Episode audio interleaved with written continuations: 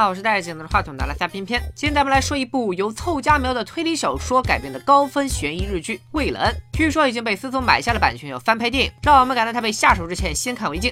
一个阖家欢乐的夜晚，竟然发生了一起谋杀案。一对夫妇死在了自家的公寓里，案件很快水落石出。这原来是一场情杀。丈夫阿强因为不满妻子阿珍出轨，所以一气之下打了她。就在阿珍倒下的瞬间，他的情妇西门冲了出来，把阿强也殴打致死。之后，西门在警局里平静地承认了所有犯罪事实，揽下了所有罪责。随着西门入狱，一切似乎都已经尘埃落定。然而，实际上当时的公寓里，除了阿珍、阿强夫妇和第三者西门以外，其实还有三个人在场。这位女生，咱们叫她小白；穿着黑马甲的这位，咱们叫她小黑。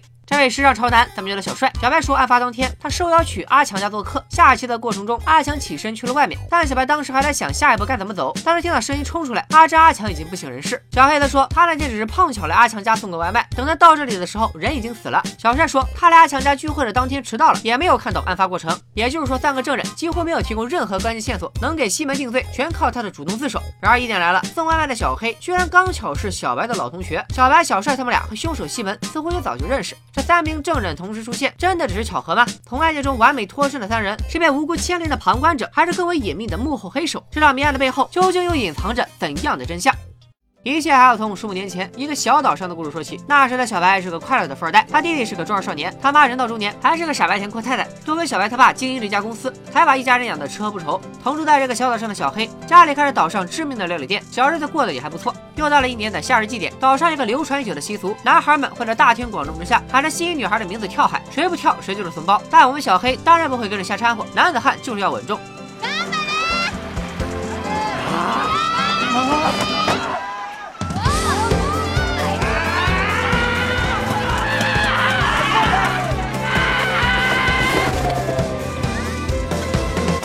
与世无争的小岛上，日子就这样简单快乐。然而这一天，小白照常放学回家，却发现妈妈一个人站在门外，一群工人正忙着搬东西。出海回来的爸爸像是变了个人。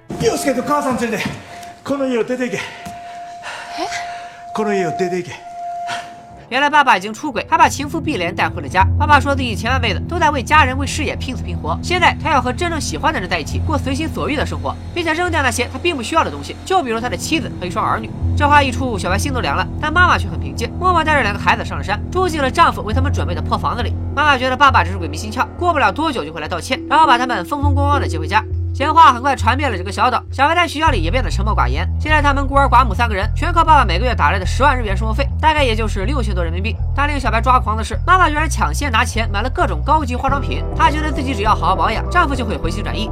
眼见着一家人就要喝西北风，小白赶紧带着弟弟去找兼职，可妈妈又出来阻止，不仅放话说自家根本不差钱，还警告人家店员不准雇佣他的孩子。这下小白走投无路，只能回到那栋大别墅求助。家里现在只有碧莲在，他笑着告诉小白，想要钱要饭都可以，但是必须跪下来求自己。小白转身就走，但是想想还在长身体的弟弟，他又咬着牙折了回来。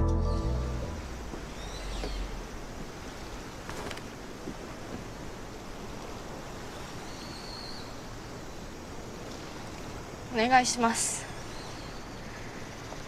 何が言わなきゃわかんない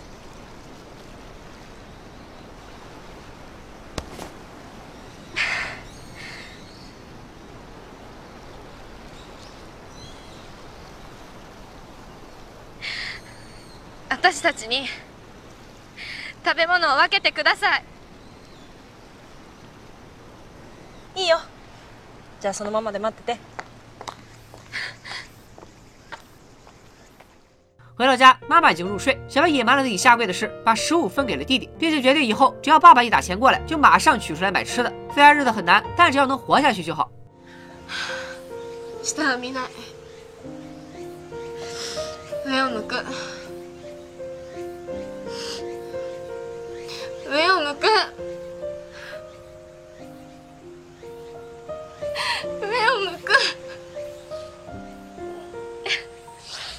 这一个月，小白每天都在讨饭的屈辱中度过。等下个月钱一到账，他马上带着弟弟冲进了超市。知道小白家出了事，小黑一直默默的关心着他，但又因为傲娇，所以拉不下脸来去主动帮忙，只能偷摸的在暗中观察。看着姐弟俩难得的笑脸，小黑暂时放了心。盘算着到了丈夫打钱的日子，小白他妈又作精上身，吵着要拿钱去买新大衣。 弟弟实在看不下去，终于忍不住把真相抖了出来。这个月他们吃到的每一口饭，其实都出自妈妈最讨厌的碧莲之手。这话一说，妈妈的胃里翻江倒海，但小白却没时间跑去安慰。他带着弟弟回到了大别墅，弟弟考上了不错的高中，爸爸觉得脸上有光，二话不说就给他备好了学费，但却告诉小白，他不用上大学了，反正去了也白费，倒不如早点出来赚钱。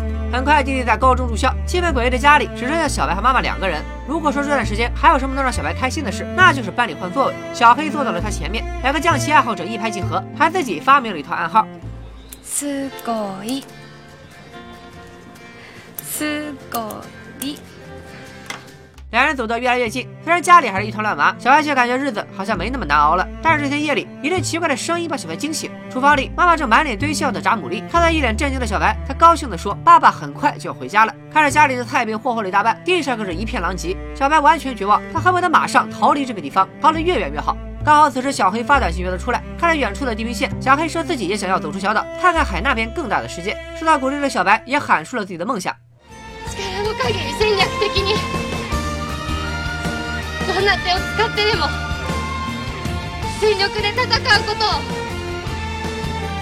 誓います太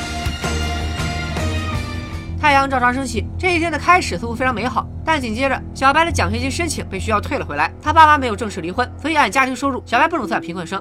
而小黑的家里现在也是一地鸡毛，他家的料理店经营困难，今年之内就得卖出去，以后柴米油盐都是问题。因为这事儿，小黑的父母每天吵个没完。但等下午小黑和小白再相见时，却都对这些烦心事闭口不提。两人一起去了市里的书店，这短短几个小时几乎是他们唯一的快乐时光。可晚上回到家，小白发现妈妈又闯了大祸。他趁自己不在，拿着信用卡买了大包小包一堆衣服。外面聚会的小白只能拿自己偷偷打工攒下的钱填上了家里的窟窿。但这还不算完，妈妈不知道从哪里翻出了小白的大学申请书，于是又发了疯，她绝对不允许小白离开自己，这一辈子小白都得和他生活在一起。好不容易让癫狂的母亲平静下来，再路过曾经的家时，小白的心里出现了可怕的念头：如果他把这栋别墅烧了呢？彻底没了念想，妈妈是不是就不会再发疯了？说干就干，放学后小白就去了超市，买了好几罐汽油。想到自己马上要干的大事，小白嘴角逐渐上扬，车子骑得越来越快，差点就撞上了岛上的警察。说起来，这警察也是委屈，他曾几次想帮帮小白他们家，却都被委婉的拒绝。这次看到慌张的小白，警察反射性的看了眼他的车筐，但还没等他搞明白汽油是怎么回事，小白就迅速离开了。夜里岛上的人都在沉睡，小白把汽油洒遍了大别墅周围。突然，一只手抓住了他，小黑及时出现，他从小白手里拿下了汽油罐。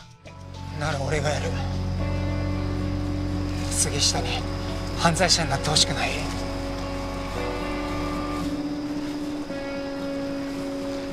俺がやる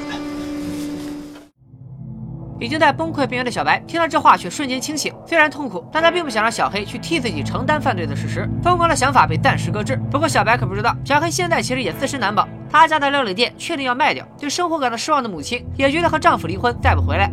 送走了妈妈，小黑回到料理店，看着满脸颓废的爸爸，他也不知道该怎么安慰。 很快，爸爸出门买胶带，小黑看着柜子里那块被自己拿走的汽油，突然想起了爸爸说过，舍不得把自家老店卖给别人。于是小黑灵光一闪，拿上汽油走了出去。很快，警察在家里来了电话，他妻子接了起来，听说岛上出了火灾。再想想正在巡逻的丈夫，妻子赶紧往火光的方向跑去。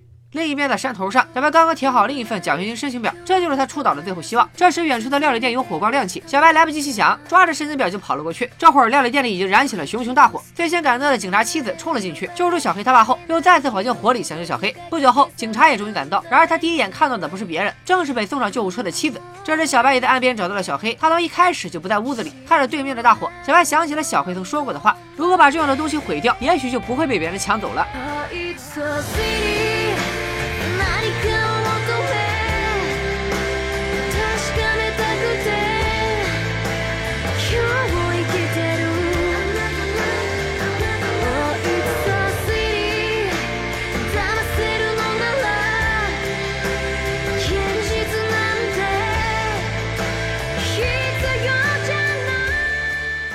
警察很快找了过来，但是看着料理店被烧得一干二净，他爸性命都是个问题。小黑却一点都不着急，警察的眼神瞬间就变了。小白马上站出来扯了个谎，他说是自己把小黑叫出来的，因为要把奖学金申请书交给他，明天就截止了。紧接着，小白又追上要去医院的小黑，真的把奖学金申请书塞给了他，叮嘱他一定要记得交。在他靠近小黑的一瞬间，他却在小黑耳边说了几句悄悄话。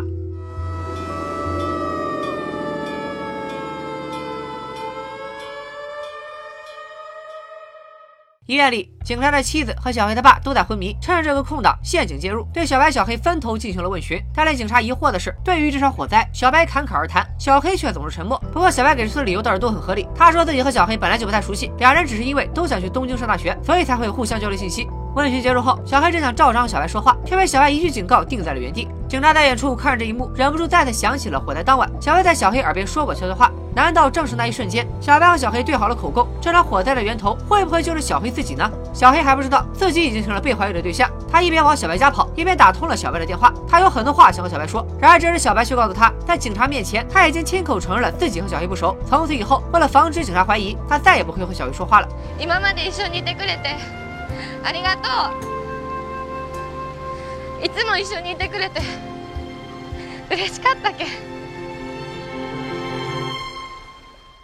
时间拉回到现在，距离阿珍、阿强夫妇的死已经过去了十年，情妇西门也出了狱。有一个人在监狱外等候已久，正是当年小白他们岛上的警察。他的妻子在春节会上救人后，就再也不会说话。他自己今年也要退休了，但在这之前，警察要完成职业生涯的最后一件事——查清阿珍、阿强的死亡真相。警察拿出了一堆照片，西门看了其中小黑的脸，突然陷入呆滞。但很快他又告诉警察，自己并不认识小黑，只记得凶杀案发生当天，小黑是来送货的，也正是他后来报了警。当年同样在场的小白和小帅，西门也压根不熟。不过，警察又为什么会追着十年前的旧案不放呢？警察告诉西门，小白和小黑在此之前还曾一起出现在另一个案子的案发现场，所以他怀疑人根本就不是西门杀的。西门很可能在给人顶包的同时，隐瞒了很重要的信息。毕竟西门曾对律师说过这样一句话：全ては N のために。 俺たちがやったのはそういうことだ。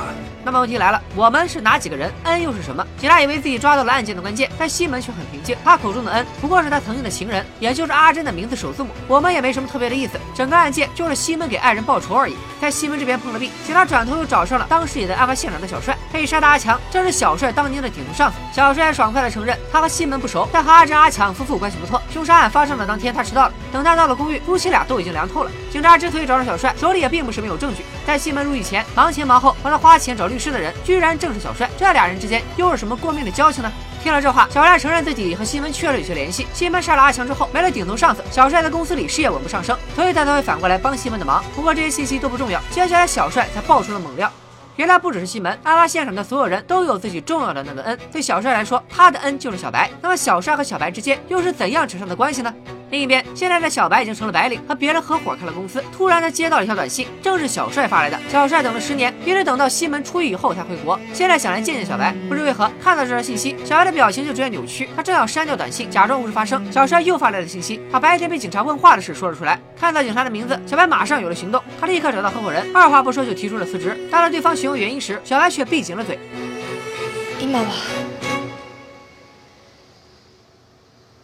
言いません。 为什么小白会如此恐慌？在十年前的杀人案中，他究竟扮演了怎样的角色？四个人明面上互相撇清关系，但又诡异的同时相遇在案发现场。他们之间谁在说谎？他们各自的恩又指向何方？这件似乎已经被敲定结果的凶杀案背后，到底隐藏着怎样的真相？年少相遇的小白和小黑，一个从天之娇女跌落泥潭，在冷漠的父亲和疯的母亲之间苦苦挣扎，把走出小岛当做唯一的梦想；一个在沉默寡言，突然遭遇家庭生活的重创，两人在压抑的生活中抱团取暖，却又因一场大火切断了联系。当年的纵火案是意外，还是有人刻意为之？这两个原生家庭出现阴影的少年，在火灾发生到公寓杀人案之间，又各自经历了什么？欲知后事如何，请关注片片的最新专栏《为了恩》，让我们随着解说一步步走进这个看似天衣无缝，却又处处透着诡异的杀人案。除了剧情解说以外，案件中涉及的相关线索铺垫，以及每个人的行为动机，我也会逐步进行解析。喜欢这部剧的小伙伴，建议去刷刷原片。没有时间刷的话，请关注我的微信公众号“小平说大片”，订阅片片的最新专栏。拜了个拜。